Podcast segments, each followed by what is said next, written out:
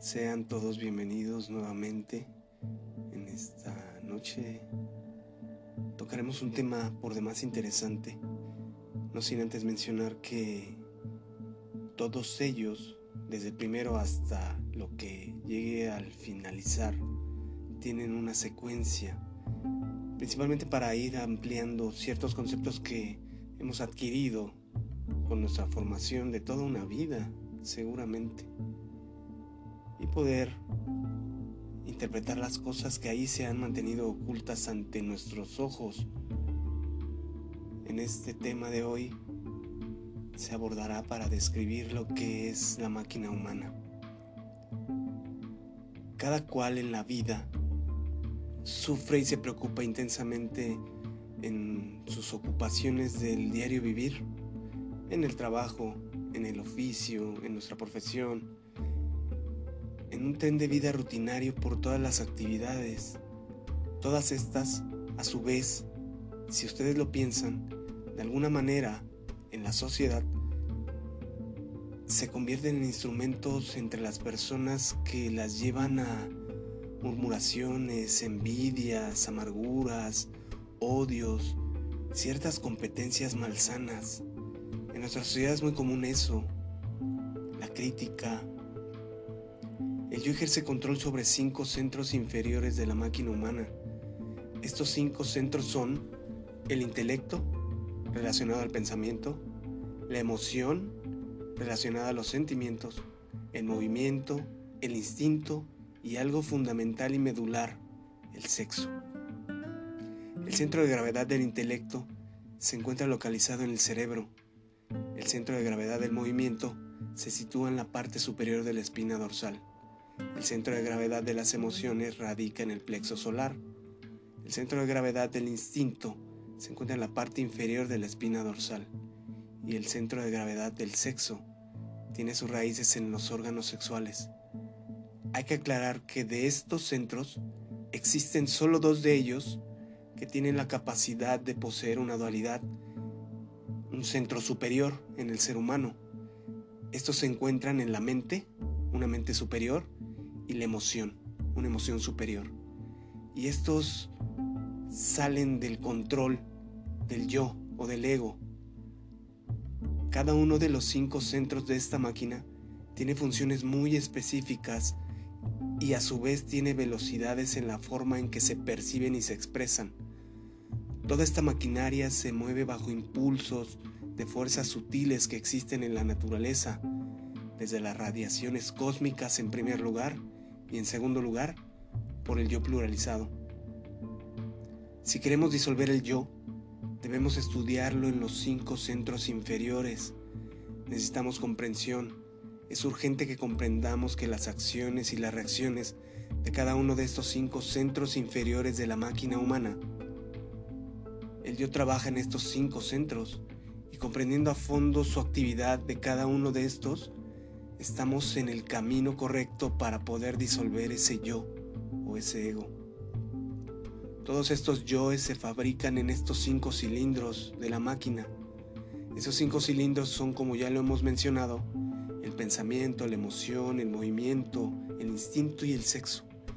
Realmente, como animales intelectuales que somos, no poseemos una verdadera individualidad. No tenemos un centro de gravedad permanente ni un verdadero sentido de responsabilidad. Dos personas, por ejemplo, reaccionan ante una representación de formas distintas. Lo que, es, lo que es agradable para una persona puede ser desagradable para otra. La diferencia muchas veces está en que una persona puede juzgar con la mente, pero otra puede ser tocada por sus emociones. Debemos aprender a diferenciar la mente del sentimiento. Una cosa es la mente y otra cosa el sentimiento. En la mente existe todo un juego de acciones y reacciones que debe de ser cuidadosamente comprendido. En el sentimiento existen afectos que deben de ser crucificados, emociones que deben de ser estudiadas y en general es todo un mecanismo de acciones y reacciones que fácilmente se confunden con actividades de la mente. Por ejemplo, personas que se sienten buenas y que ni siquiera son capaces de cumplir su palabra. Y tantas otras contradicciones que el mundo también les ha hecho creerse y vagan profundamente en el amor propio, ciegos guiando ciegos, cuando eso constituye solo un valor, más no una virtud. Las virtudes se ganan y no basta solo con sentirnos buenas personas. Bien lo decía Platón, del cómo lograr conquistarlas y qué se requería. Sabiduría, coraje, fortaleza, llamada voluntad, templanza y justicia. Esos cuatro alineados nos pueden hacer alcanzar esas virtudes. En las leyes de recurrencia podemos mencionar que muchos en un grado de desgaste en el aprendizaje en la actualidad pudieron ya bien recibir lo último que les correspondía de sus existencias humanas, teniendo actualmente todas las posibilidades en su andar, que se les facilitaran tanto las cosas y pese a tener todos estos beneficios, no lograrán superar esas ataduras, parte central del mismo sueño de la conciencia, entre muchos otros ejemplos más.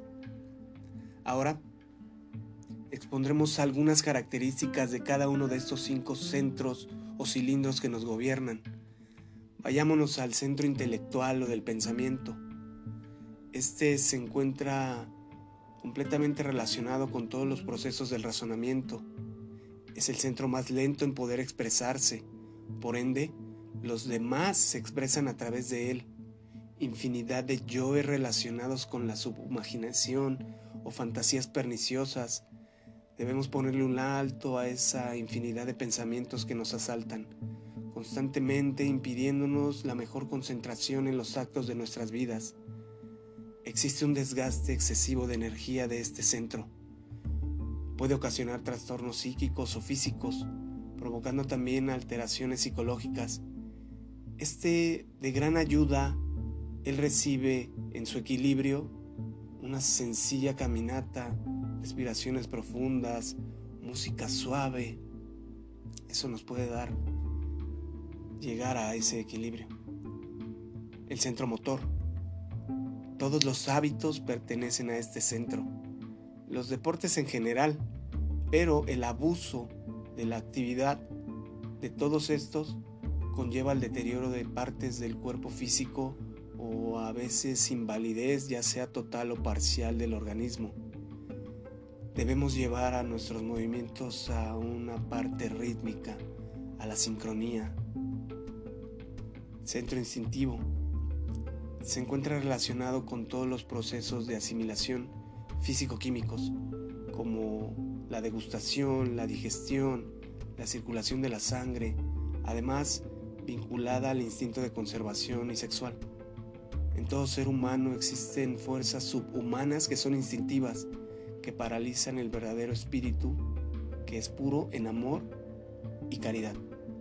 Son fuerzas bestiales que parecen florecer autónomas siempre.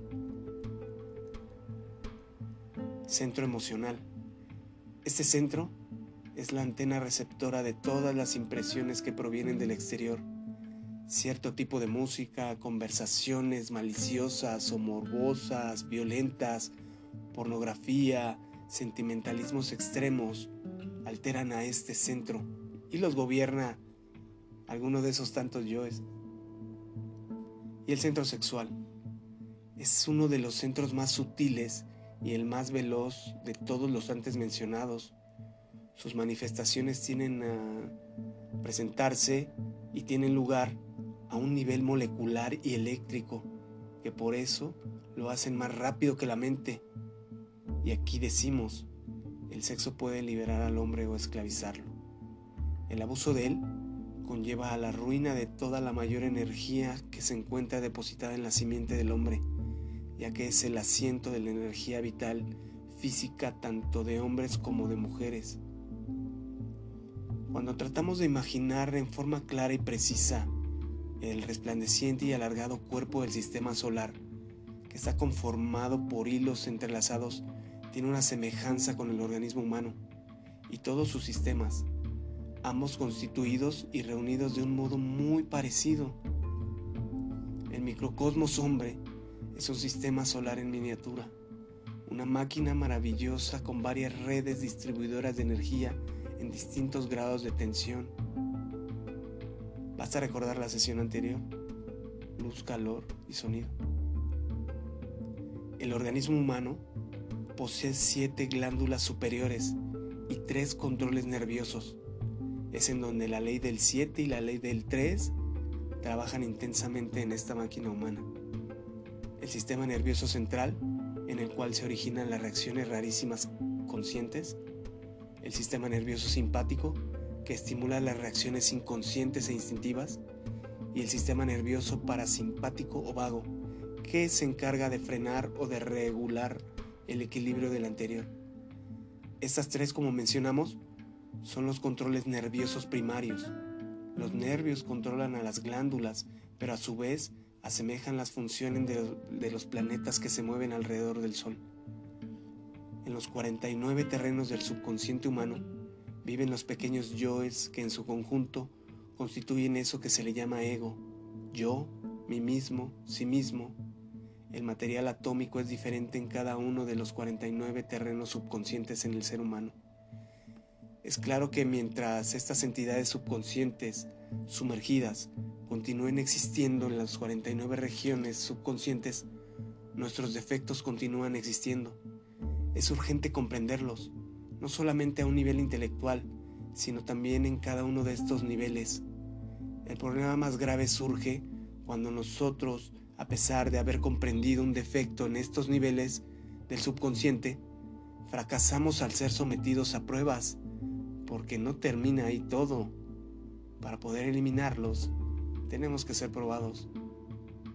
La prueba fracasada viene a indicarnos que todavía tenemos ese defecto al cual queremos aniquilar.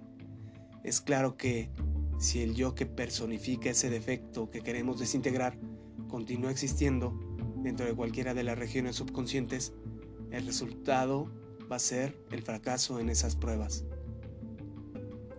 Definiremos brevemente dos términos que nos van a ir abriendo hacia otros nuevos temas que es necesario tener esta base. Kundalini, lo que va hacia arriba, esa llamada serpiente de fuego que asciende, y Kundartiguador, lo que va hacia abajo, hacia los infiernos del hombre, en franco descenso. Solo la madre Kundalini, la serpiente ígnea de nuestros mágicos poderes, puede ayudarnos en este caso, extrayendo y sacando de nuestros cuerpos lunares el defecto en persona, es decir, el yo que lo personifica. Sin la Madre Divina, se hace imposible extraer de las regiones subconscientes profundas los escondidos defectos personificados en todos esos pequeños yoes en el subconsciente. Kundalini es una palabra compuesta que se divide en dos. Kunda, que nos recuerda a ese abominable órgano kundartiguador. Lini, que quiere decir fin. Kundalini quiere decir fin del órgano kundartiguador. Con el Kundalini terminamos las pésimas consecuencias del abominable órgano kundartiguador. Ya dijimos y lo volvemos a repetir, que en el yo pluralizado están personificadas esas malas consecuencias del mencionado órgano tenebroso. Quien quiera disolver ese yo pluralizado debe de dejar el amor propio y la sobreestimación de sí mismos. Quienes viven muy apegados a sí mismos quienes se adhieren demasiado a sí mismos jamás podrán disolver ese yo pluralizado. La falsa educación le impide a uno escuchar. La falsa educación daña estos cinco centros de la máquina humana, intelectual, motor, emocional, instintivo y sexual.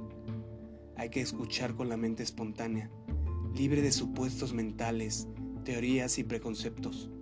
Hay que abrirse a lo nuevo con una mente integral con la mente no dividida por el batallar de la antítesis. Vamos ahora a una práctica como la de la sesión anterior para una activación consciente.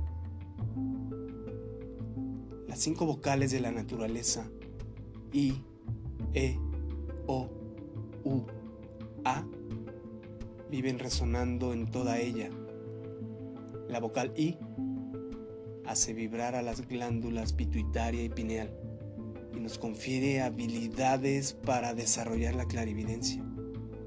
La vocal E hace vibrar a la glándula tiroides, nos confiere en la práctica esa facultad del oído oculto. La vocal O se hace vibrar en el centro del corazón y que nos conferirá la intuición.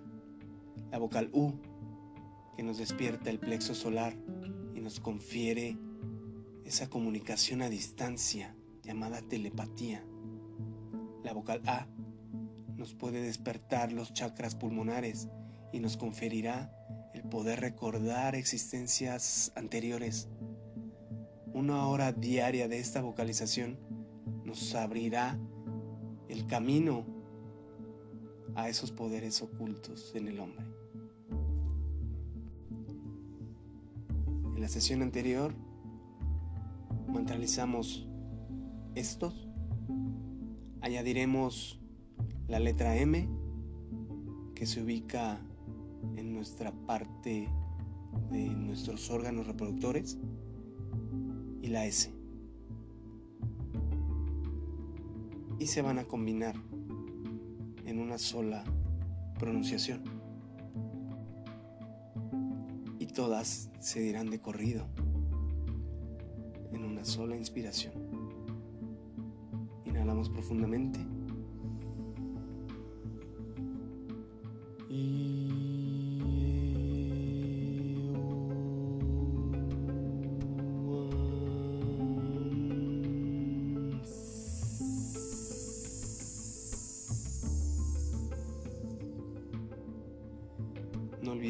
como lo hemos dicho, cada uno en nuestra imaginación y en absoluto reposo.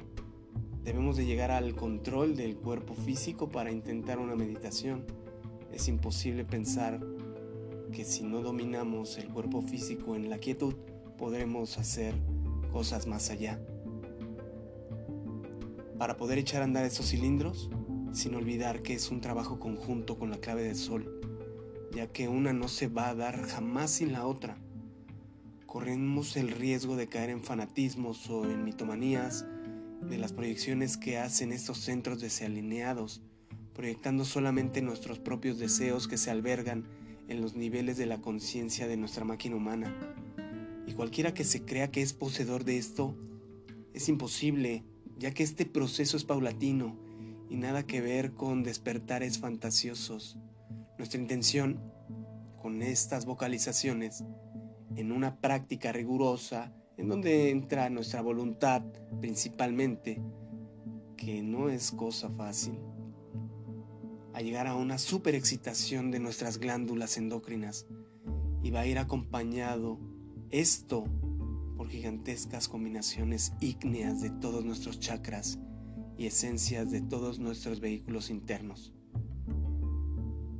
Sin más, y espero que lo lleven a la práctica para notar verdaderamente cambios. Recuerden ustedes que de los méritos del corazón adviene la gracia. Muchas gracias por escucharme y la semana entrante nos encontramos.